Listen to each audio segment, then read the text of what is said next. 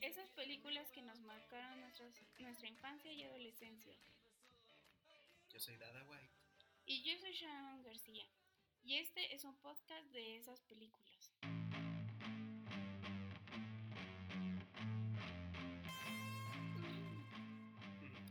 Mira quién habla, 1989, dirigida por Amy Heckerling. Protagonizada por John Travolta. Y, ah, sí, por John Travolta y Christy Ali. También por participar La participación de la voz de Bruce, Bruce Willis. Vamos a empezar por ahí. ¿Con Bruce Willis? ¿O quieres empezar con John Travolta? No, vamos a empezar con Bruce Willis. Bueno. Bueno, para empezar, tristemente Bruce Willis hace un par de semanas, bueno, hace unas cuantas semanas ya. Eh, sus familiares dieron a los medios de comunicación la información de que se retira por una enfermedad eh, degenerativa, ¿no? De alguna manera. Fíjate que, como son las cosas, últimamente muchos actores eh, con ciertas enfermedades ya se están alejando de los, del cine. Uno de ellos también es Jack Nicholson, que también este, por cuestiones de salud, también ya va, ya va a dejar de hacer películas. Además de que Bruce Willis, no manches, para mí ha sido un, un actor de acción increíble.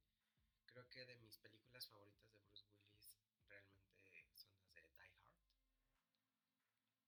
Bueno, no, sí, Duro de Matar creo que sí podría mis películas favoritas de Bruce Willis. Pero también tiene otras cosas, otros proyectos muy padres que a mí me gustan muchísimo y que, que quizás pondría por arriba, como El Quinto Elemento. Ah, también. Eh, mi vecino, peligroso. Mi vecino peligroso. Está- y que tienen como mucho más tintes de comedia. ¿no? Su participación en Pulp Fiction también, Sí, definitivamente. Sí, yo creo que hace un, un gran papel. Y afasia es la enfermedad, la causa de por la cual se está retirando ya de los medios. De hecho, él no ha dado ya ninguna declaración ni nada. Quien dio la información fueron sus familiares. Y pues, por lo menos nos está dejando, bueno, no por lo menos, pero sí que nos está dejando un legado muy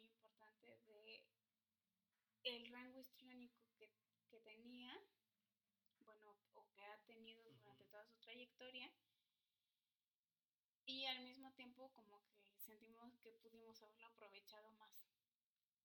Y precisamente, mira quién habla, es uno de los trabajos en los que se ve su capacidad de desarrollo de personaje y su capacidad histriónica. No porque sea una gran película ni nada, porque no lo es. La verdad es que es una película. Yo ahora que la volví a ver para, para grabar el episodio, la- porque la vi hace unos cuantos días, y me aventé la 1 y la 2. Y la 2 es peor que la 1.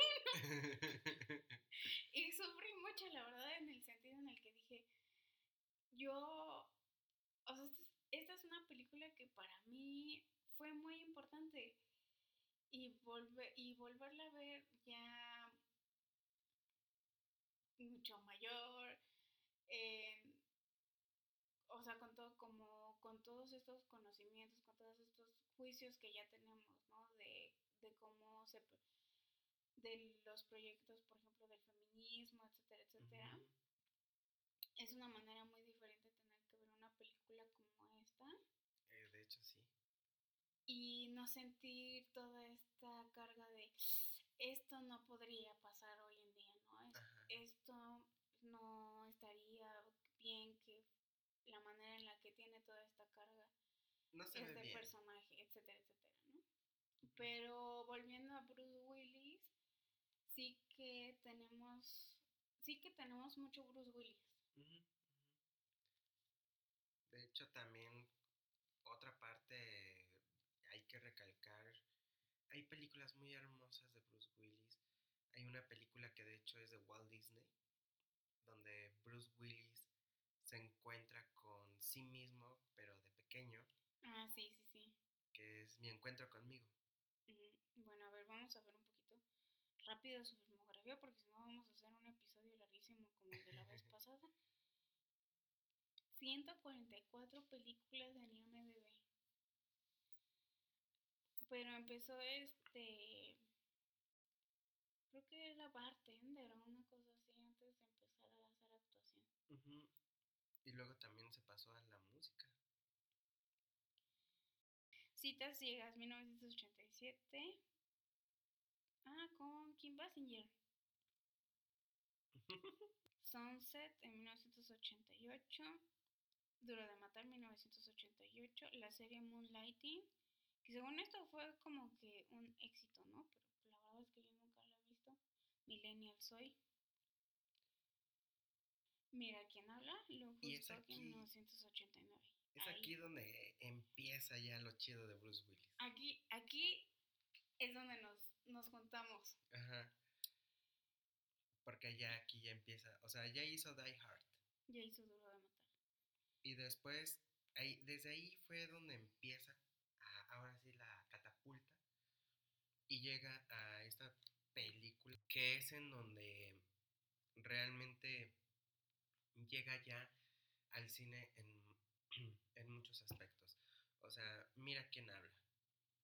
Y después de Mira quién habla, viene con Die Hard 2, o sea, su secuela, que es todavía mejor que la primera. Ajá. Luego viene la de Mira quién habla ahora, que, que realmente es tanto un éxito la primera película de Mira quién habla, que ahora viene la secuela, ¿no? Posteriormente, La hoguera de las vanidades en 1990, que está basada en un libro, ¿no? Del mismo nombre. El último Boy Scout en 1991. que también es una muy buena película. La muerte le sienta bien, que es una gran película. Amo esa película, 1992. Con Goldie Hawn y Meryl Streep. Padrísima. Ujú, ujú, Pulp Fiction en 1994. ujú. El color de la noche en 1994. Die Hard, La tercera que es donde... sale Samuel L. Jackson. Sí. Cuatro, cuatro habitaciones de 1995. Regresa con Quentin Tarantino. Este es un cortometraje. Son como cortitos. Pero después aquí llega otra película que también se vuelve muy de culto, que es la de 12 monos. Sí. Ajá, y aparte, bueno, esta película está basada en un cortometraje y lo vuelven largometraje. Ah, sale, sale Brad Pitt también. Padrísimo. Sí, la interpretación de Brad Pitt como todo loco así. El quinto elemento en 1997. Ujú. que yo me quedaba con esa. Armageddon 1998. Es que Armageddon también es un No, peliculón. yo- ese año 1990 sale Armageddon y sale Impacto Profundo. Ujú, Yo me quedo con Impacto Profundo. El sexto sentido, ujú, 1999. de M. Night Shyamalan. Que fíjate que salió hace poquito un meme en donde dicen eh, que dice más bien así de este hombre ya estaba muerto y seguía trabajando y no lo Sí. sabía. Si, si tienes un mal día, recuerda que este hombre estaba muerto y seguía vez. Sí, sí, sí. The Story of Us en 1999 con Michelle Pfeiffer. The Whole Nine Yards, es la de mi vecino peligroso en el Ujú. 2000. Salió en un episodio de Friends en el 2000. Ajá. The Kid, que es la que Yo tú sí me acuerdo de ese capítulo de Friends. Porque supuestamente va- sale como el, el, el prospecto novio de uno de los de Friends, de una de las chavas. Dice, él es mi nuevo novio. Y Bruce Willis así de, hola, ¿cómo están? Y el otro se le pone celoso. ¿Y tú quién eres? está muy, está fabuloso ese capítulo. Ahora sí. No, pues ni idea, nunca he visto Friends. Eh, The Kid, que es la que tú dices, que es como que es un poco la historia de un cuento de Navidad. Ándale. Es, es más o menos esa historia. El protegido en el 2000, Ajá. Unbreakable. Y luego en Bandits en 2001, que está padrísimo también esa película, que sale con Edward Nor- Norton, Edward Bob Thornton y con Kate Blanchett. Ok. Lágrimas de Sol en 2003, que yo me acuerdo que se estuvo nominada al Oscar. Sí, y que es un peliculón también de guerra bélica, o sea, es increíble esa película. The Holden Years en 2004, que es la secuela de Mi vecino peligroso. Exacto. Ocean's 12 en 2004. Hostage en 2005. Sin City en La ciudad del 2005. pecado. Sí, esa me gusta mucho también. Yo sé que a muchos no les gusta. Ay, pero la actuación de, de Bruce Willis en esa película, increíble también, o sea. Lucky Number 11 de 2006, que esa película me encanta. Yo creo que está infravaloradísima y es una muy, muy, muy, muy buena película. Sale Lucy Liu. Ajá. Josh Hartnett. mm, Sale Ben Kingsley, el que le Ajá. hizo de Gandhi. Ajá. Ajá. Es una gran película, de verdad. No sé por qué no, no, no la han visto. es una muy, muy buena película. En 2007 sale en Planeta Terror. O sea, ya empiezan las de Greenhouse, que es la de. Ajá. Que de, es de Quentin Tarantino. No es cierto. Mm. Planeta Terror es, producida por Quentin Tarantino, pero de filmada por Robert Rodriguez. Ah, exactamente, la dirige Robert Rodríguez. Eh, una, A Perfect Stranger en 2007. Esa película del Perfecto Extraño también es muy buena, sí la vi. Sí. Live Free or Die Hard de 2007, que es cuando pues como que ya le va a entregar la estafeta a su hijo. Ujú, del nuevo Die Hard. Ajá, pero más como que no resultó como Sí. se había planeado. El video musical que hace con gorilas. Hace un video musical con gorilas. Sí, ¿no te acuerdas? Hasta la fecha lo siguen pase y pase. Están los gorilas en un carro y están aquí así echando desmadre en la carretera en medio del desierto. Y, se y empiezan a irse más rápido, más rápido y de repente pasan enfrente de una patrulla y era un gordito con sus donas y se le cae el café, avisa por la patrulla de que hay unos tipos locos sobre la carretera y entonces aparece nada más Bruce Willis poniéndose sus lentes y empieza a arrancar así un carro, así también, una patrulla pero más potente. Y entonces empieza una persecución, Bruce Willis empieza a perseguir a los de gorilas Y Bruce Willis con una faceta de loco así de ja ja ja y los empieza a golpear con el carro y aquí así de ¿qué pasó, Scarlett?" Ujú. Órale, no he visto ese video. Voy a tenerlo que buscar. The Expendables 2010, que es cuando se, ajá, cuando se juntan todos, ¿no? O sea, es Jason Steinman, este, Sylvester Sylvester Stallone, Stallone. Bruce Willis, Arnold Schwarzenegger e incluso este Jet Li. Ah, es una Bueno, pero. Bruce Willis y Arnold Schwarzenegger solamente aparecen un poco así, Ajá. como que, como que se, se van a juntar los tres. De hecho, es la famosa frase de que Bruce Willis le dice, ¿qué le pasa a este? Y entonces Sylvester Stallone le dice, quiere ser presidente. Y nada más voltearon los ojos.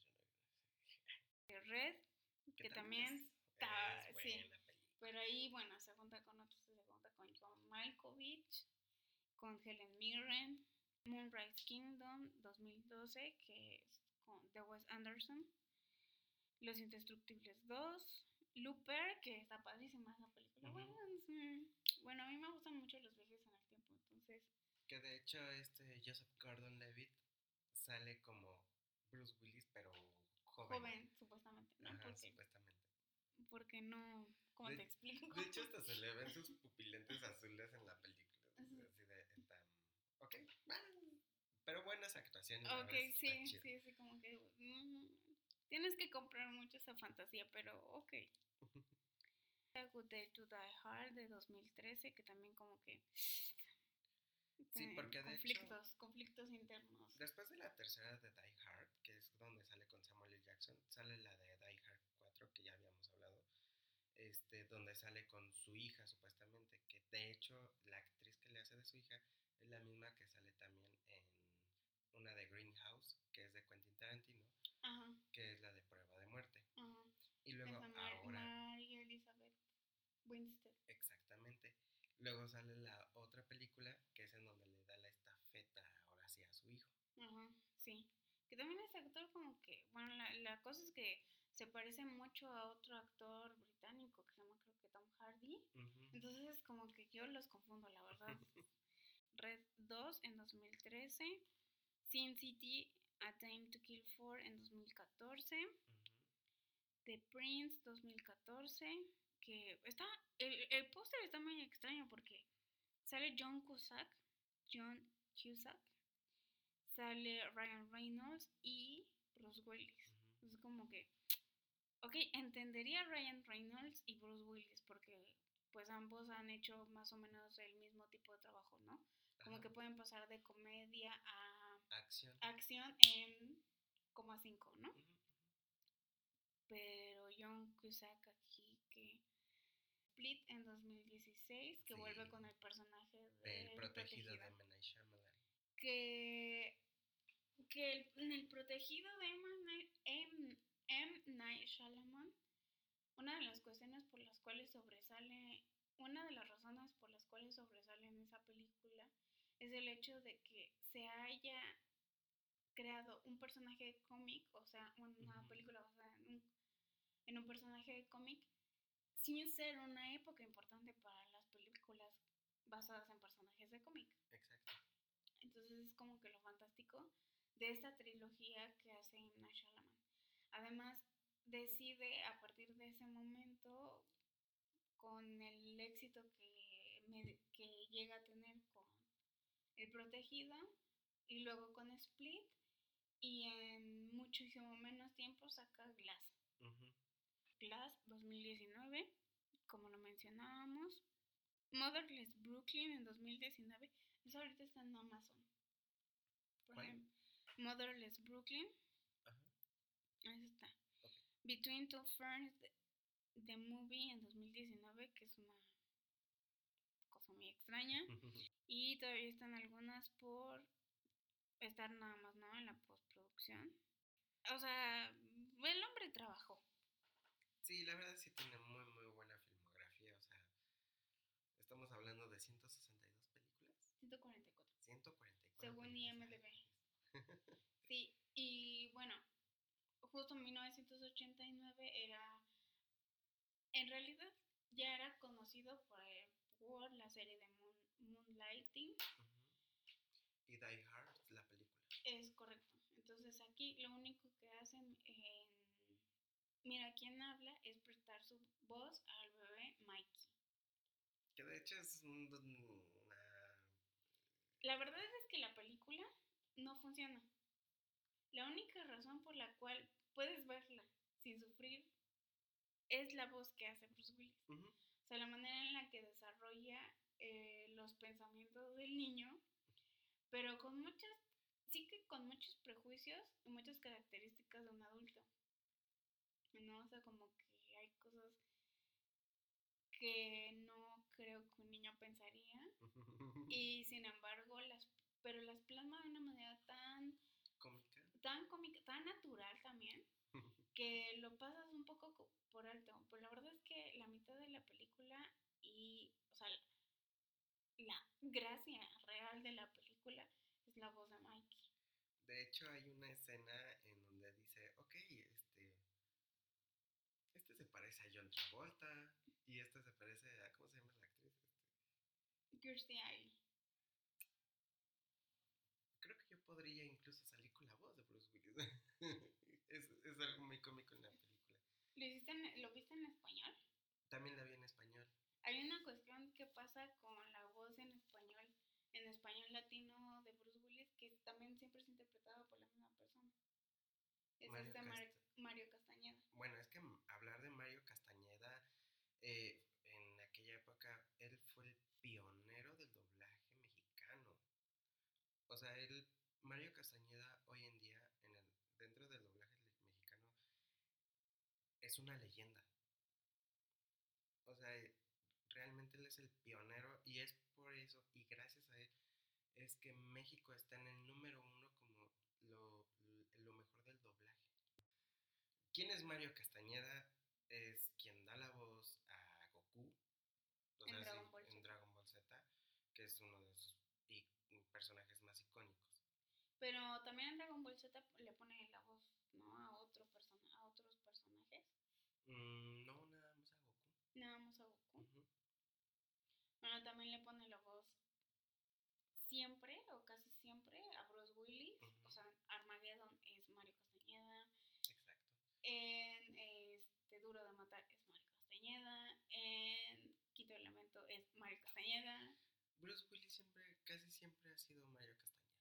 Y de Muy raras veces ha sido otro. ah, creo que en algún momento en alguna película fue otro sientes Ujú. que no es él. Ajá. Eh, y también da la voz a un personaje en Sailor Moon. Que no era este. El, el que es novio de Sailor Moon, este. Tuxedo Mask, no. Tuxedo Mask, No. ¿no? Este, pero le pone la voz también a, a Jim Carrey en algunas películas. Ah, de hecho, En creo la que máscara. En la máscara y también en, las de, en la de Sonic. A la de Sonic no la he visto, pero te creo. Normalmente también le pone la voz a Jim Carrey, o sea, es también como que el sello ahí. Pero sí que últimamente yo me he hecho mucho fan, muy fan de los audiolibros. La situación que tienen los audiolibros es que digieres la misma información, pero puedes hacer otras cosas al mismo tiempo y es como. Lo, lo que yo aprendí a escuchar en los audiolibros es estas cosas que hacen los actores, realmente son actores, de cómo van haciendo una voz cuando están este, leyendo el libro, pero en cuanto entra un personaje, pueden hacer la voz de una niña. Y no olvidan qué voz le están dando a cada personaje. Eso es muy importante y solamente lo puede hacer realmente un, un buen actor. Y si están en un diálogo en el libro, pasando de una voz de una niña a la voz de un adulto, lo hacen con una naturalidad impresionante. O, no, s- o sea, es que uno lo está escuchando y puede diferenciar muy fácilmente que estás, que, quién está hablando dentro del diálogo de, de los audiolibros. Y lo mismo ocurre con el trabajo, por ejemplo, de Mario Castañeda, ¿no? A pesar de que él es la voz, sí que puedes notar la diferencia de cuando está haciéndole la voz a Bruce Willis a cuando se le está haciendo a Jim Carrey. De hecho, sí. Tan, tanta es la diferencia que hay veces que no, que no puedes dar cuenta que es el mismo, que es el mismo actor. Exacto. Y lo que pasa es que también dentro de las películas en y es una de- también de las razones por las cuales estamos hablando de la película Mía, quien habla, es que al momento en el que se convierte, se hace la traducción al español, se hace el doblaje, obviamente hay muchas, muchas cosas dentro de la trama que son tropicalizadas para que lo, puedan, eh, lo podamos entender en México y en, Ameri- en América Latina. Y en muchas de estas ocasiones la mitad de la razón por la cual pueden funcionar las películas, aunque no hayan eh, funcionado en su idioma original, pero que puedan funcionar en América Latina, es a través del, del doblaje. O sea, la mitad del éxito de una película es el actor que le está dando la voz. Y eso pasa, y eso pasa precisamente con habla. Sí, de hecho, en esas partes que te decía de donde dice Bruce Willis en la voz de Bruce Willis en de que tú te pareces a John Travolta, tú te pareces a, a Chris. Y yo podría parecerme a Bruce Willis. En español, en el doblaje latino, Mario Castañeda dice: ¿Quién eres tú? ¿Quién eres? Ah, ya sé quién eres. No, vuélvame a meter. Ay, esto se siente cómodo. O sea, es esa manera de tropicalizar, porque obviamente en aquella época de los ochentas, finales de los ochentas, mm, realmente México no conocía realmente a los actores por su nombre. Y teníamos un problema aquí en México de que les cambiaban de repente los títulos, o sea, los, los mexicanizaban. En el aspecto de que, o sea, tenemos un ejemplo de todavía de más atrás, o sea, que eran los Fieldstones, ¿no? Que nosotros los conocemos como los Picapiedra. Ujú, Y era Peter Fieldstone, que era Pedro Picapiedra. Y dices, Ujú. ok. Entonces no conocías realmente, este, o sea, te decían, no, pues vamos a ver a una película de John Travolta. O sea, hoy decimos, vamos a ver a John Travolta. O vamos a ver una película de Bruce Willis. Hoy en día ya los conoces porque ya nos metieron ese chip. Pero en aquella época todavía, a finales de los ochentas, no teníamos ese conocimiento. Bueno, pero también pasan otras cosas que es más como del uso, de los usos y costumbres de la televisión mexicana, Que yo no sé si te acuerdas, pero nos cortaban los créditos. Bueno, lo siguen haciendo, ¿no? Si ya acabó la película, es ya acabó la película Y ya. y ya. Y si tenían que también cortar los créditos al principio, porque eso, porque, ¿por qué darte los créditos cuando te puedo dar 20 minutos de comerciales? Exactamente. este, pues también, ¿no? Como que no te enterabas muy bien de... Ah, ¿Qué actor había interpretado eso? O sea, no, no, no lo sabías. Yo me acuerdo que, por ejemplo, en el caso de televisión abierta siempre ha sido así como que pues te iban poniendo las cosas conforme ellos iban viendo cómo fregados te las ponían y hasta que empezó a existir eh, la televisión por paga en México que ya tenía una guía de televisión con horarios en los cuales tú podías como ya ir adecuando tu día, pues entonces también televisión abierta empezó a hacer esto, ¿no? De, de irte anunciando cuándo se iba a presentar tal o cual película. Pero, o sea, también tiene que ver eso, ¿no? La- aprendes un poco, ¿no? Ahora, Ajá. tal vez tú y yo también somos una cuestión muy específica de la vida, ¿no? Porque en casa existía la revista Cinemanía y si tú no ubicabas a fulanito de tal por las películas, ahí aprendiste a identificarlo. Exactamente. Mm, bueno, para los que no sepan, en, existía una, r- eh, han existido varias revistas, que se popularizaron aquí en México, que hablaban de cine. Una de las revistas era Premier y la otra era Cinemanía. Nosotros éramos cinemaníacos, o sea. Cinemanía era nuestra revista y tuvimos los tomos desde 1996 Seis, ¿Seis? siete, ajá. hasta el 2006. probablemente no sé cuándo desapareció, pero sí. Papá todavía están encuadernados, están a salvo, todo bien. Pero realmente, o sea, gracias a esas revistas fue que supimos de, ah, es este, eh, el actor que salió en tal película. Sí, yo- Bruce Willis, Die Hard, obviamente. Este, Jim Carrey, La Máscara, este, El Acertijo. Gracias a estas revistas es que incluso supimos cómo iba a ser la actuación en esta película o nos daban como una idea para, y lo que- para que la fuéramos a ver. Y lo más importante aquí es que la revista realmente sí era neutral. No te decía si era buena o mala la película. En algunos casos sí te lo decía, pero trataban de neutralizarlo, o sea, como para que... Puede que esté buena la película porque tiene estos elementos, puede que esté mala la película, tiene estos efectos.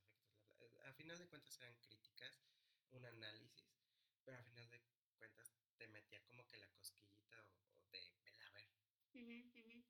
Sí, como que eh, aplican eso de no hay publicidad. No importa que hablen mal de ti, lo importante es que hablen, eh, diría Oscar Wilde.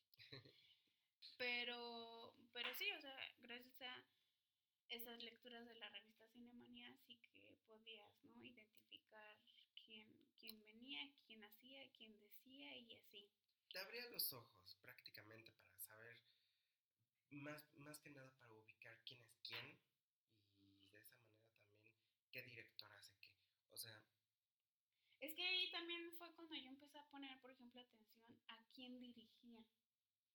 No solamente quién estaba enfrente de, de la pantalla, sino quién estaba detrás y en aprender a distinguir eh, los estilos cinematográficos, ¿no? Exacto. O por ejemplo, Edgar Wright es como que es muy, tiene un estilo muy específico. eh, Guy Ritchie tiene un, es- un estilo muy específico. Tim Burton. Ya. Hicimos todo un episodio, no vamos a hablar más de él.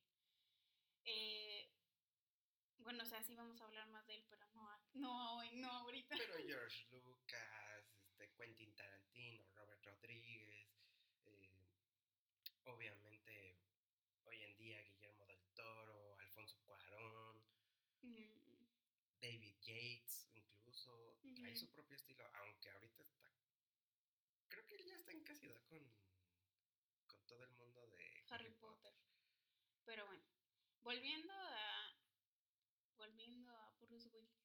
Y a John Travolta, o sea, también John Travolta hace un papel muy importante en esta película. John Travolta venía de haber hecho El chico de la Eh, burbuja.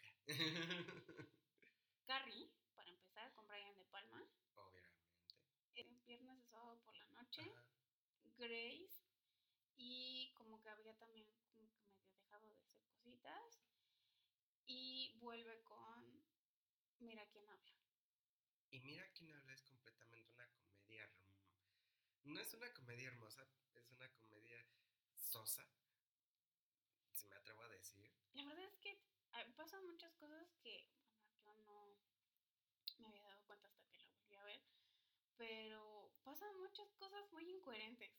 Eso es verdad. Bueno, o sea, fuera de que eh, escuches la voz de no, eso yo no lo veo incoherente, creo que lo veo necesario, pero pasan, pero a ver, si tú di de, de ahí la vuelta, perdóname por interrumpir. No, está bien, está bien. o sea, creo yo que. O sea, vemos la personalidad de este actor. Y podría ser muy fácil encasillarlo. Con estas películas hasta este punto, ¿no? De, de hasta mira quién habla. No, porque mira que, o sea, por ejemplo, en el caso de Carrie hizo un personaje de, De villano. de villano, eh, que aparte sale muy poquito. Pero es un personaje completamente idiota y tonto. Ajá. Y, por ejemplo, en el caso de Vaselina, Chico rebelde, popular. pero aparte ahí aprendemos que baila y canta. Sí. ¿Y cómo baila? Bueno, de bailar ya sabíamos porque Y luego también sale con Bruce Willis en Pulp Fiction. De hecho, sí. Y de hecho se encuentra. eh, Creo que siento yo que Quentin Tarantino lo hizo al drede. Porque obviamente en esta película de Mira quién habla es de Bruce Willis, hace la voz de Mikey, ¿no? De- del bebé. Y John Travolta en Mira quién habla, pues es el que va a ser el futuro papá o padrastro de Mikey, ¿no? Entonces los ves en Pulp Fiction y hay un momento en el que nada más se... Ah, no, de hecho, Bruce Willis es quien mata a John Travolta en Pulp Ajá, Fiction. sí, y lo mata en el baño. Mira, son 89 películas, pero son 89 películas bien hechas. Mm, pues, mira, 1976 Carrie, Ujú, mm, como, Con Brian De Palma. Dirigió, sí, Saturday Night Live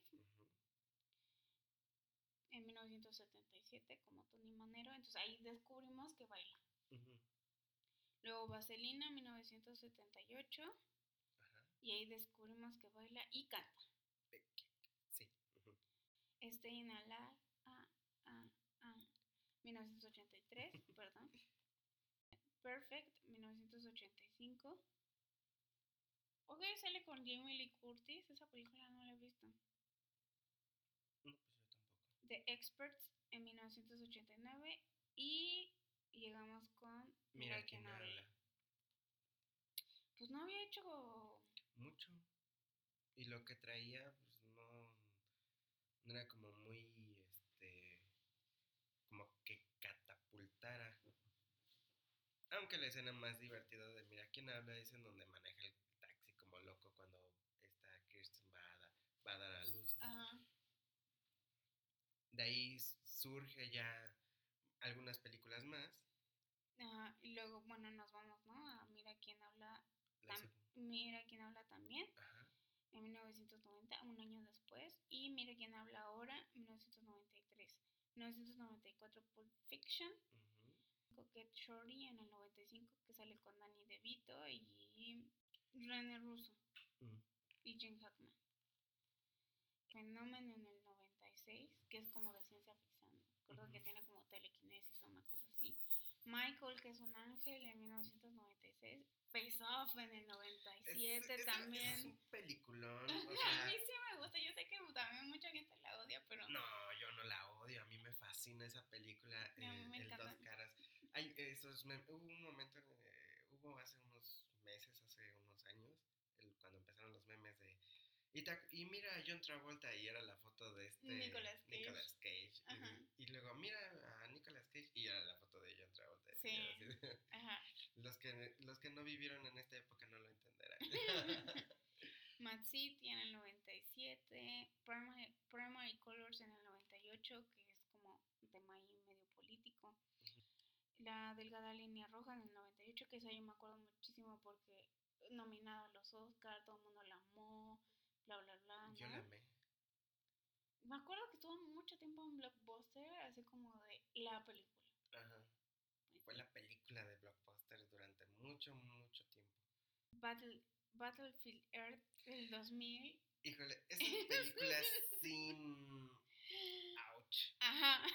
Creo Bueno. que ah, sí, o sea, te dije, cuando dije son ochenta y tantas películas bien hechas de John Travolta, excepto esa.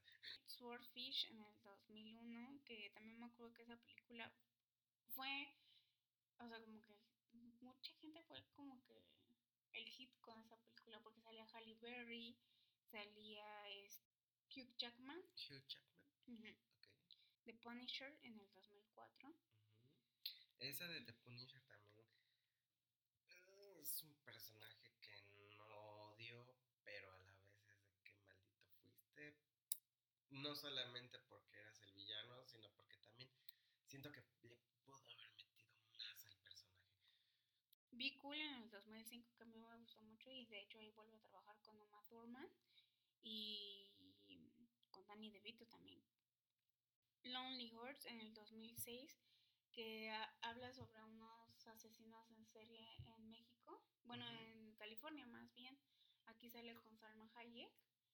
Y ah, existe la película Profundo Carmesí en México con Daniel Jiménez Cacho y Regina Orozco. Y entonces Salma Hayek retoma, porque creo que ella produce esta película, se retoma Profundo Carmesí, que está basado en hechos reales, y hace esta película con John Travolta. Que nada Ok. que ver, ¿no? La- que lo- los, los, los del caso real estaban horribles los dos, y aquí pues, los dos están súper guapos, ¿no? Wild Hawks en 2007, que me acuerdo que me gustó mucho esa película, que son unos... Sale este Tim Allen, Ok. Ah, ya sé cuál. este Macy, Macy, Me atrevo a decir que en, en esa película yo iba en la secundaria y una vez me fui de pinta y fui al cine solo y vi esa, me metí a ver a esa, esa película junto con la de... el- la- justamente acabábamos de hablar de Bruce Willis porque justamente se estrenaron al mismo tiempo, esa de Wild House y se había estrenado la de El extraño perfecto, El perfecto extraño, en donde le echaban la culpa de un homicidio a Bruce Willis y resulta que era otro güey. ya, Y las, las vi las dos al mismo tiempo, o sea, bueno, el mismo día. ese mismo día, o sea, me metí a la sala, vi esa de Halle Berry con Bruce Willis y después me metí a la otra sala a ver esa, la de Wild House. sí, está, está padre. Está loca, está chida. Luego Hairspray el mismo año, en donde está padrísimo, es musical, entonces ahí Es musical, vue- vuelve a cantar. pero vestido el de mujer. Una botarga ahí medio rara.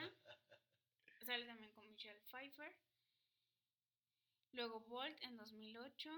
Fíjate que esa de Walt a mí sí me gusta y me gusta mucho el doblaje que hizo John Travolta con el perrito. O sea, ahí sí le pongo 10. Sí me gustó. All Dogs en 2009, que comparte créditos con Robin Williams. Ujú. Savages de 2012. Esa película no me gustó, pero ahí vuelve a compartir créditos con Salma Hayek. Y pues ya, Paradise para 2022 se está esperando, que también va a compartir créditos con Bruce Willis. Ok. Muy bien. Y pues sí, ¿no? O sea, el punto en que llegamos a Mira, quién habla, pues no, no ha hecho gran cosa para ese momento.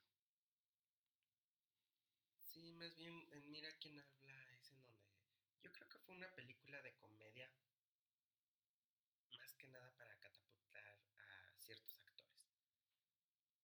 Que fue Bruce Willis, fue John Travolta y fue también a esta Kirstie Alley. Kirstie Alley tampoco había hecho nada en bueno, o sea, no había hecho muchas cosas. Hay una película que me gusta mucho de ella, que es de terror, pero me parece que es de, después de Mira quién habla. En el caso de Kirstie Alley, hace una película que se llama A Bonnie's Tale para la televisión en 1985, ella personificando a Gloria Steinem. Gloria Steinem es una periodista activista del feminismo, eh, entonces aquí ella, la verdad es que ella había, o sea, Gloria había hecho un reportaje muy importante siendo ella una conejita de Playboy. Entonces hace un reportaje tomando esa anécdota y entonces hacen esta película para televisión y Christy Allen es el eh, ¿cómo se llama? reencarna a Gloria Steinem Luego sale también en una miniserie de 1985 llamada Norte y Sur, que está basada en el libro de Norte y Sur de... No me acuerdo cómo se que es de la época victoriana. Y llegamos a Look Talking. Ok. ¿A quién habla también? Mira quién habla también. Sale en este programa que se llama Cheers, que es como muy famoso en Estados Unidos. En México creo que nunca lo vi. De hecho, de ese programa salen muchas, muchos personajes importantes para la televisión norteamericana que después llegan al cine, sobre todo para cuestiones de comedia. Como ¿cuáles actores? Como Rhea, Rhea Perlman, que es la que sale de la mamá de Matilda. ¿A poco? Órale. Y bueno, luego en 1993, mira quién habla ahora. En 1995 la de esta, la Village of the Damned, que no, digo que no sé cómo se llama en español. Según yo, son los hijos del mal. Los hijos, del mal. Podría ser los hijos del mal. Sale, te digo, Christopher Reeve. Eh, se supone que está padrísima. La verdad es que es una, es una película de como que entre terror y ciencia ficción, porque un día de la nada en un pueblo así de esos perdidos extraviados de la mano de Dios de Estados Unidos que están entre entre puro maizal y así ah, este se desmayan todas las mujeres del pueblo pues se desmaya todo el pueblo. De hecho hay gente que termina desmayada así encima de una parrilla. Hay accidentes automovilísticos y todo. Y cuando se despiertan las mujeres del pueblo incluso las vírgenes están embarazadas. Es una combinación entre Buñuel y, y otro. y dan, o sea, pues gestan, hacen, eh, dan a luz y dan a luz unos niños muy extraños que tienen las mismas características entre ellos, o sea, son como que rubios, de ojo claro, su cabello es como blanco platinado. Y aparte nacen en pareja. O sea, es un hombre, una mujer, un hombre, una mujer, un hombre, una mujer. De hecho, uno de, de las niñas muere. Entonces van todos como formaditos, así de, de dos en dos, y el que y el que se queda sin pareja está hasta atrás, hasta el último. Pero empiezan a tener, o sea, empiezan a presentar poderes como de que pueden leer la mente de las demás personas y así. Y el personaje Christopher Reeve se da cuenta de, de, lo, que está pasando. Y eh, el personaje de Kirstie Alley es una doctora como del FBI o de la O algo así, que como que sabe que eso está pasando en ese pueblo. Y la verdad es que esa película está bien padre. Kirstie Alley sale dos minutos, pero la verdad es que es una película que a mí me gustó mucho cuando la vi. Yo antes, como en esa época más o menos, confundía mucho a Kirstie Alley con No sé Es por que qué. se parecen un poco. Sí, ¿verdad? Yo la verdad es que las confundía mucho. De ricos a pobres, en el 97, con Tim Allen. Ujú. Eso también está padre. Y me acuerdo que la pasaba mucho en televisión abierta. O sea, no es que esté padre, pero vamos que si te la encuentras igual no le cambias, ¿no? Fíjate que pasa algo con las películas de Tim Allen. No es como que mi actor favorito. Porque aparte siempre hace el mismo papel. O sea, es como que muy repetitivo en sus personajes. Y empieza a hacer varias películas directamente para televisión. Y ya. ¿En serio? En 2015 hace Accidental Love.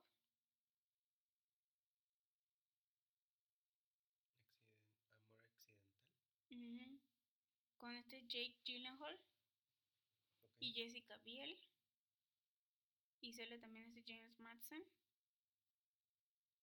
O sea, ella se va más por, por TV. O sea, Ajá, sí. series. De hecho, hasta tiene una aparición en Scream Queens, que me gusta mucho esa serie. Porque pues, sale Jamie Lee Curtis como la directora de una escuela. Sale esta Emma Roberts, que es la sobrina de Julia Roberts. Ujú. Salió en el primer episodio de Ariana Grande. Muere así a los 5 minutos del primer episodio. Sale esta niña que salió en Zombieland. Abigail. Breslin. Sí.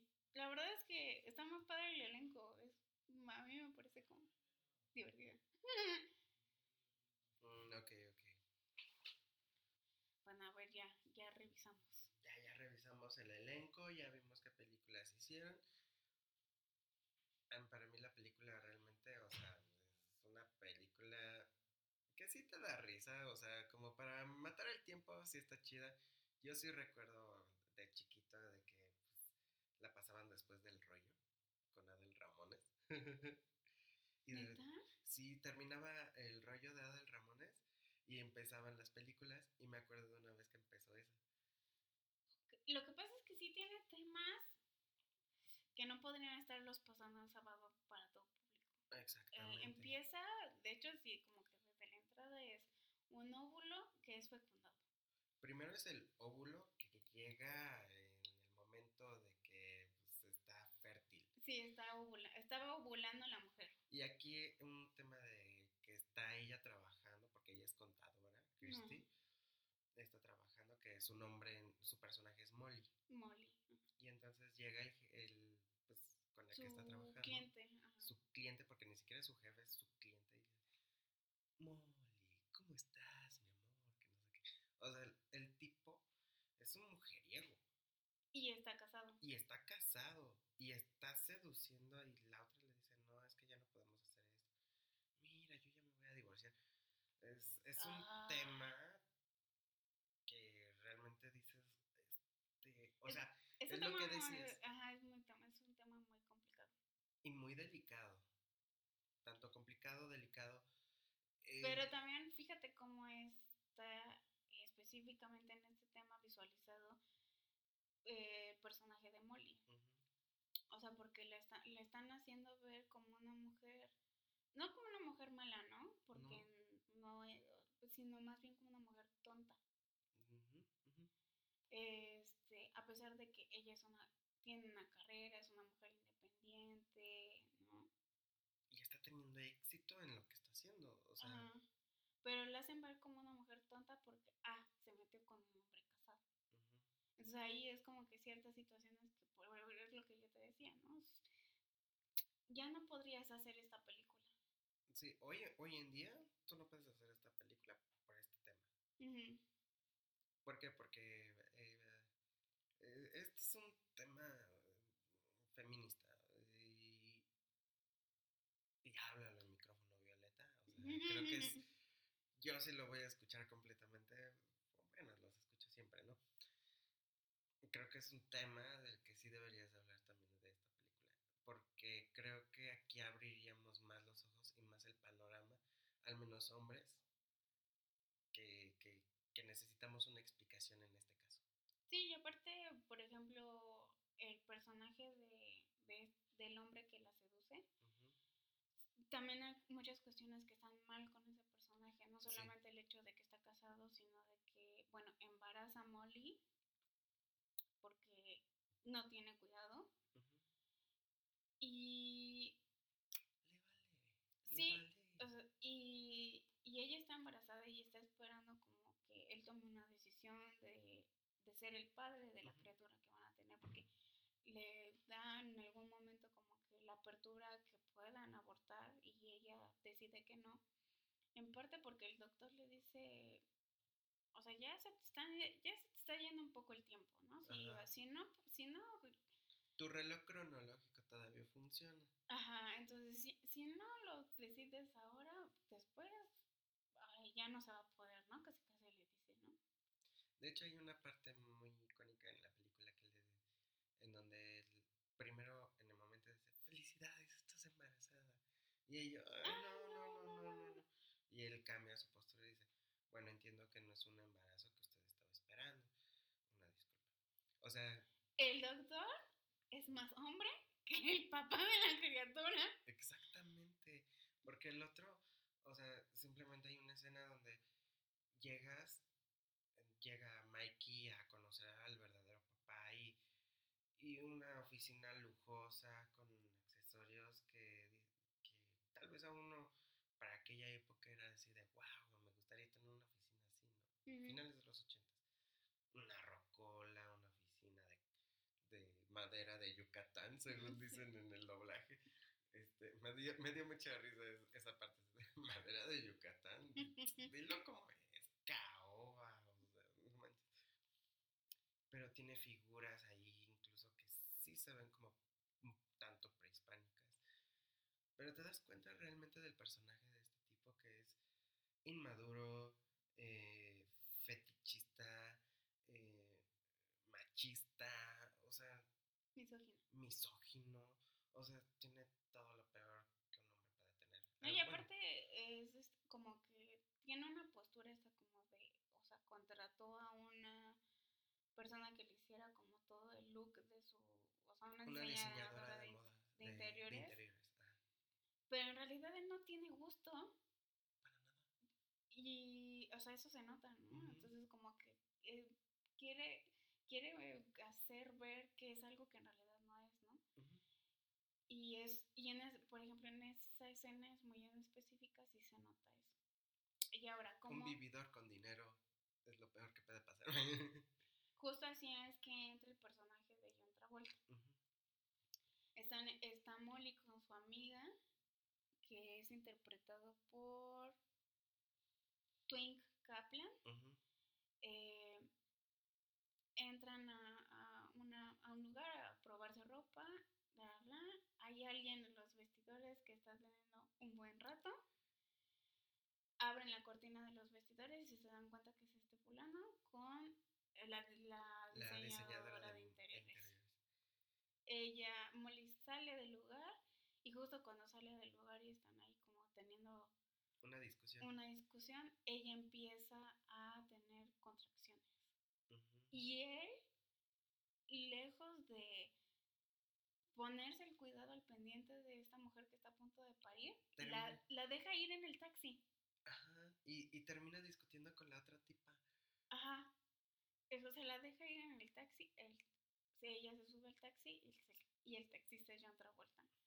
Y él se da cuenta, ¿no? Que está a punto de... de tener un bebé y oh no, no y que se arranca y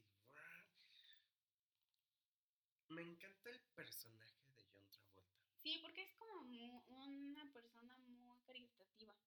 es caritativo es es carismático porque sí lo es Ajá, es amable, es bondadoso, es amoroso. Y además es una se persona... toma libertades que dices güey no manches o sea el, como el tomar el, el, el domicilio de Molly para Ah, sí, para que le lleguen a él su correspondencia. Ajá, exactamente. O sea, se entiende, lo, de hecho hay una parte de la película en donde sí le dice, mira, lo que pasa es esto y esto, pero realmente nunca le miente a Molly. Ujú. Se toma sus libertades en un momento en el que se lleva a Mikey y, y se lo lleva a ver unos aviones. Y todo Sí, no, bueno, es que yo... Ahí Eh, sí hay un poco de irresponsabilidad. y dices, eh, pero a final de cuentas, es cuando entra esta frase, ¿no? De no hagas algo bueno que parezca malo, Ni algo malo que parezca. ni algo malo que parezca bueno. O sea, fue aquí lo que pasó. O sea, lo único que le faltó a John Travolta fue decirle, oye, nada más déjame, te cuido al bebé, pero necesito hacer unas cosas, me lo llevo conmigo, no le va a pasar nada, te lo traigo en cinco minutos. Pero es que es donde entran las incoherencias que te digo de la película en general. O sea, el hecho de que ella haya dejado entrar a un hombre del cual no conoce su nombre a su departamento con su criatura recién nacida, la verdad es que eso no pasaría. Ujú. Ahí se hubiera acabado la película. Mm, no solamente eso, sino que sin saber su nombre, sin saber de dónde viene, en qué ha trabajado antes ni mucho menos, le ofrece ser el niñero, El niñero de Mikey. de Mikey. ¿Por qué? Eh, yo creo que cualquier persona normal, sí, pues por lo menos pediría un poco de las referencias del hombre, ¿no? Por lo menos saber su apellido. No, y aquí la que realmente sí, sí miente es Molly. Si Molly es, miente todo el tiempo, un poco con, por miedo. Inseguridad. ajá, un poco por inseguridad, un poco para solventar la falta de creatividad y de lógica dentro de la película. bueno, recordemos que la película es completamente eh, entre fantasía combinando con algo real. O sea, es- no- lo que pasa son muchas. Te tratan de dar a explicar ciertas situaciones de cómo es un embarazo, ¿no? Pero te lo dan como resumen super express. Sí, no, los primeros cinco minutos ya pasó todo el embarazo, ya pasó la depresión postparto, ya este, ya aprendió a cambiar pañales, ya está regresando a trabajar. O sea, eso pasa en 10 minutos. El resto de la película es precisamente toda la relación que genera Molly con Con John Travolta. y este, ¿no? Cómo es que al final, pues, Johnny también tiene muchas aspiraciones a pesar de que, pues, por el momento se está viendo trabajado como, viendo su labor como taxista, pero está trabajando en el futuro para poder ser piloto de avión, ¿no? Y poder ganar precisamente ese tiempo y de esas horas. Es un hombre que sabe sus limitaciones y al mismo tiempo tiene proyecciones para su futuro, que es algo de lo que carece el otro güey que es el papá biológico de Mikey. Ujú. A mí algo que me gusta mucho en la película es toda esta imaginación que tiene el personaje de Molly. O sea, como que ella empieza a tener citas para encontrarle a papá a Mike, que también es una cosa fea dentro de la película. Ninguna mujer, menos siendo ella como es, ¿no? Una profesionista, independiente, bla, bla, bla, buscaría así nada más porque sí una cita para buscarle a un padre a su hijo. No creo que sea... eh, yo creo que está mal cimentada esa parte. Pero sí que me gustan mucho estas escenas de cómo se imagina, ¿no? Que podría ser el padre, ¿no? Así como- y con sus citas que tiene de cómo vería cómo iba a regañar a Mikey. eh, y, y hay una escena que creo que es la más caótica en donde él se imagina a, a John Travolta como el papá de Mikey con otros niños y él Ajá, fumando el cigarrillo y todo gordo y, ajá. y vulgar, tan vulgar según ella. Y dice- pero realmente conforme van avanzando las películas, me voy a adelantar un poquito, no quiero, pero lo tengo que hacer. O sea, en las siguientes películas se ve cómo se Ujú. Sí, porque al final, pues, el personaje de John Travolta justo está trabajando en lo que él quiere ser. Sabe que en este momento no está en su mejor lugar y aún así está dispuesto a ser el papá de Mikey, a pesar de que sabe que no es su hijo biológico, a pesar de... O sea, está, dis- está tan enamorado de Molly y tan enamorado también de Mikey que, que está dispuesto a... Tiene como una razón más para lograr sus objetivos a largo plazo. Y fíjate que me encanta, hay una parte que me encanta de la película. Cuando está John Travolta con Mikey le dice, te voy a dar un consejo, como, como así lo hizo mi padre conmigo. Y le da un consejo que de hecho alguna vez mi papá me dijo a mí también. Si tus amigos van y saltan de un puente, tú no lo hagas. Y realmente es un consejo que, de hecho creo que al menos todos los que yo conozco, creo que sus papás se los dijeron, no sé si lo sacaron de esa película, no sé si... no, es un Pero dicho es- muy viejo. Ah, pero es un dicho que dices,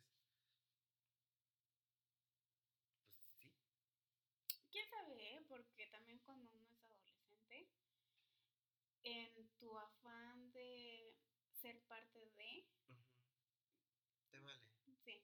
Entonces sí, yo creo que nunca está de más que te repitan ese tipo de cosas. Hay, bueno, te digo, a mí me gusta mucho esta parte justo donde el personaje de Molly todo el tiempo se está imaginando cosas. Me recuerda un poco mm, a esta película de el, el mundo oculto de Walter Mitty. Ujú. Porque yo también soy así. Sí, O sea, yo. O sea, todo el, mun- todo el tiempo me estoy imaginando escenarios que no podrían existir en realidad. Pues sí, bueno, y de hecho, eh, justo de algo que yo mencionaba en el episodio anterior, de cómo estas películas se alimentan de otras películas antes de...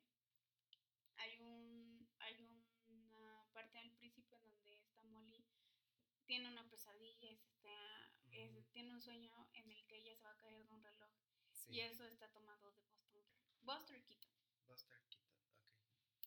Eh, de hecho, es prácticamente esa escena que, que sí que la hemos visto repetida muchas veces en diferentes Películas. y series de televisión, ¿no? Creo que incluso en Los Simpsons.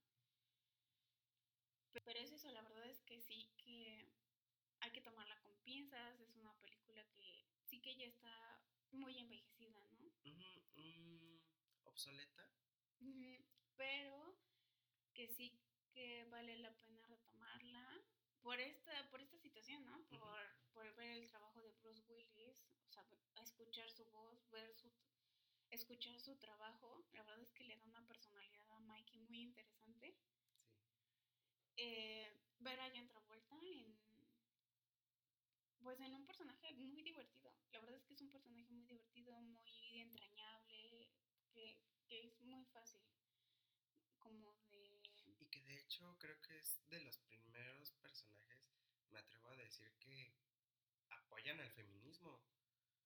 Hay una escena donde dicen, no, pues, ay Mikey, el hombre que esté con tu madre es un hombre afortunado porque es una mujer que trabaja para sacarte adelante. O sea, es un personaje que dices, pues, sí vale la pena. Sí, obviamente también tiene sus cosas y muchas de esas cosas caen en la 2. Como que muchas de esas construcciones que él había hecho de- para su personaje caen en la 2. O sea, hay muchas inco- incongruencias. Pero mm, es parte de lo mismo, ¿no? Ujú. También tiene una calificación de 14 en Rotten Tomatoes, o sea, como dije, hay que tomarla con pinzas. Pero yo creo que una de las razones por las cuales tuvo una segunda parte y una tercera parte, es porque fue muy exitosa. y parte de su éxito es la, precisamente la manera en la que los personajes están construidos para que funcione, porque de verdad que si tú analizas cosa por cosa de las que van pasando, es una incongruencia tras otra, una, una situación lamentable tras, tras otra, etcétera. Y, y que no tienen que ver tanto con las actuaciones en sí de, ni de John Travolta ni de Kirsty No. sino es una, una cosa que ya estaba mal desde el guion. Ah, la directora de la película, y digo ya para finalizar, la directora de la película es Amy Hecklin. Ella había hecho en 1984 Johnny, Johnny Dangerously con Michael Keaton. En 1985 había hecho Na- National Lampoon European Vacation con Chevy Chase. Ok. Entonces, pues ella es directora de comedia. Ujú. En 1982 había hecho Times at Richmond High, que es una película imprescindible para la comedia de adolescentes en, en Estados Unidos. Ok. Ajá. Fíjate que todas las que me estás nombrando creo que no las conozco. En no- bueno, esta sí la vas a conocer. 1995 hizo Clueless. Aquí se Ah. llama Ni Idea con Alicia Silverstone, eh, Stacey Dash y Brittany Murphy. También sale eh, Paul Ujú. que es una reinterpretación del clásico de Jane Austen, Emma. Es pues básicamente la historia. Y ahí también sale Twink Kaplan, ya mayor, pero bueno, a diferencia de como la habíamos visto en Mira quién habla, eh, ahí es el personaje de una de las maestras de Alicia Silverstone. Y después en 2000 hace Loser, que es también una película que como pegó en esos años, es, es de adolescentes también, sale Jason Biggs, el de American Pie, y sale Menos Worry. Sí la vi. Sí, hasta tiene una canción así bien pegajosa que I'm a loser, oh, down, Ujú. baby. Parece así como que lo único resaltante de esa. Ujú. Y en 2012 hizo una película que se llama Bumps, que yo la vi, está en Amazon Prime. A ver, yo soy abogado del diablo de películas cutre. ¿Por qué? No tengo la menor idea. Aviso, es una película. Eh, pero a mí me gustó. Bumps, Un gusto culposo. pues no gusto culposo, porque realidad- pero sí me acuerdo que la vi y me acuerdo que como a los dos días, tres días yo le estaba diciendo a todo el mundo que la tenían que ver. Sale Alicia Silverstone, este, sale Sigourney Weaver Ajá. sa- y está Kristen Ritter. Se supone que Alicia sí, es Silverstone cierto, la confundí. Jessica Jones de Marvel. Ajá, Jessica Jones de Marvel. Ajá, Alicia, eh, Alicia Silverstone y Kristen Ritter son vampiras. Alicia Silverstone ya es una vampira desde hace mucho tiempo. Creo que sí la vi. Y Kristen Ritter es una vampira de como muy joven, como de muy poquito tiempo. Pero Kristen Ritter se enamora y se. Y, o sea, como que tiene esta cosa de como que se embaraza, no me acuerdo. Y creo que la única manera en la que puede hacer que su embarazo, que su embarazo progrese es matando a quien la convirtió en vampiro, que es esta Sigourney Weaver. Ok. Pero la onda es que si mata a Sigourney Weaver, pues también, no solamente ella deja de ser vampiro, sino también Alicia Silverstone. Y ella no le dice que ella ya es un vampiro de mucho tiempo. Entonces ella sabe que en el momento en el que maten a la que los, las convirtió, ella va a morir.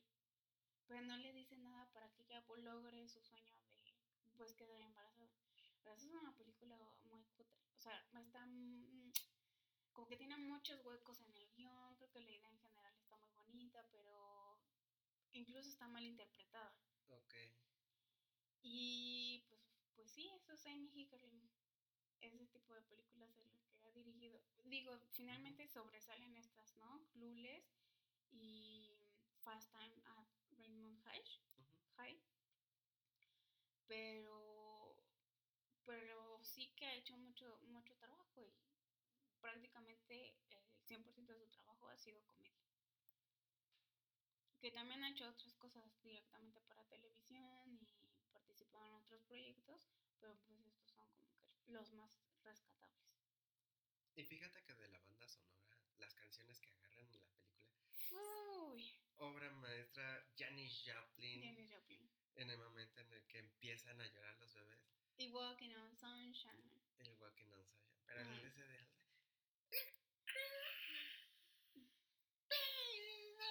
Sí, justo cuando empieza a llorar Mikey, ¿no? Ajá, porque Mikey se da cuenta de que lloré y me trajo el biberón.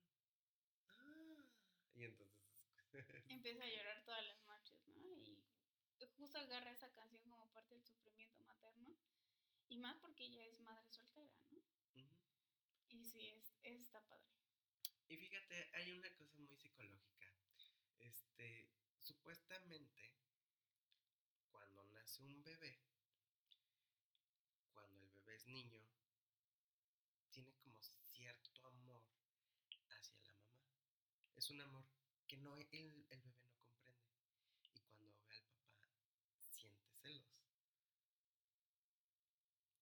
Entonces, sí está este apego el niño hacia la mamá, pero incluso cuando este John Travolta se lo lleva y ve a la chava que, que atiende a John Travolta, y dice, ah, también hay de todos tamaños.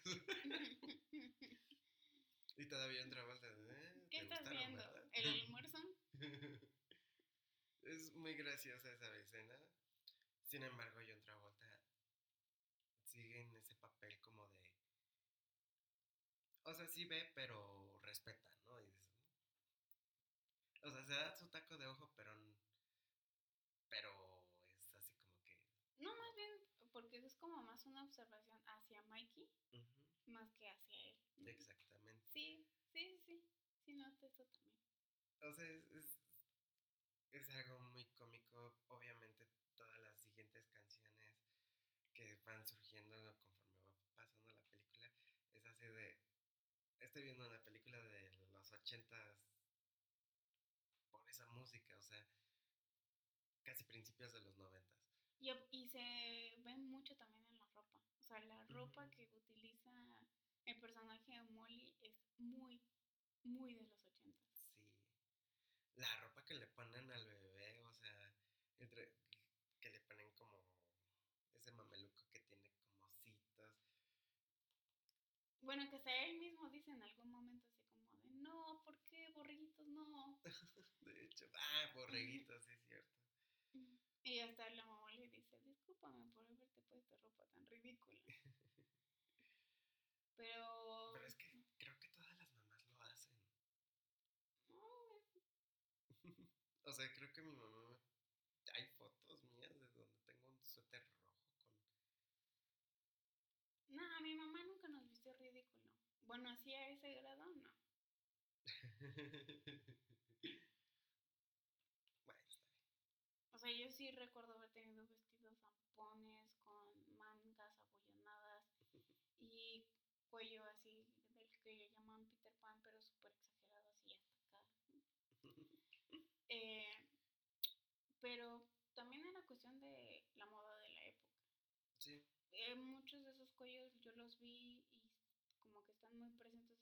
Es, esta moda ha vuelto un poco, pero estaban muy presentes en muchos outfits de, por ejemplo, la, la princesa Diana.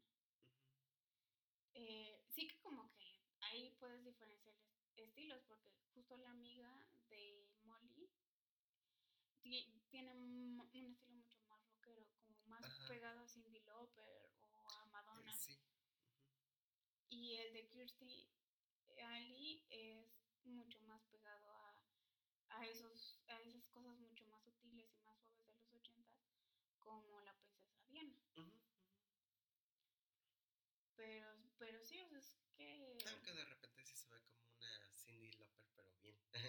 Ajá, más tierna, ¿no? Es como que al final, incluso, ¿no? Cuando no está trabajando, cuando está yendo a ver a su mamá y así, eh, que tiene como que un look muchísimo más relajado, como mucho más deportista. Eh, en esa época fue también que se puso mucho de moda los aerobics. Eh, y, es, y se ve, o sea, se ve esa ropa como que, que yo, yo, yo siento que es cuando empieza la decadencia de la ropa actual, que pasamos de los años 50 de vestidos y los, los las chicas con vestido, los hombres con sombrero justo como que ya el término de la decadencia de la ropa es en los 80 cuando empiezan a utilizar ropa deportiva como algo de diario. Y aquí la pregunta más importante. Porque es una película que cuando me dicen, mira quién habla, lo primero que se me viene a la imagen es el óvulo, los espermas, el bebé, de cómo se ve sus manos. Y dice, ay, tengo una mano ¿Cómo hicieron esas escenas? fue, fue un moped. ¿Cómo se llaman en español? Un títere. No manches. Es un moped. Es que, o sea, creo que es lo más icónico de la película, podría decirse. O yo, al menos yo lo veo así. O sea, me, me dicen, oye, ¿viste la película de Mira quién habla? Me, yo me acuerdo del bebé, el feto, o del esperma metiéndose en el óvulo y sus colitas moviéndose así. Cuando, cuando drogan a la mamá porque ya va a parir y él así, uh, bien psicodélico, así de, oh, se mueve para que se quede. pero, pero sí, gracias por escucharnos. Recuerden que estamos en las plataformas Amazon Music, Google Podcast y por supuesto Spotify. Y recuerden eh, meterse a nuestras redes sociales. Pueden publicar, comentar, den like, suscríbanse para que les lleguen Y si quieren que hablemos de alguna película, eh, por favor, ahí en los comentarios. Y bueno, les recuerdo también nuestras redes sociales, es Facebook, Instagram y Twitter, arroba Retrobuster Podcast o arroba Retrobuster. Es correcto. Bueno, pues muchas gracias y nos escuchamos en el próximo episodio de Retrobuster.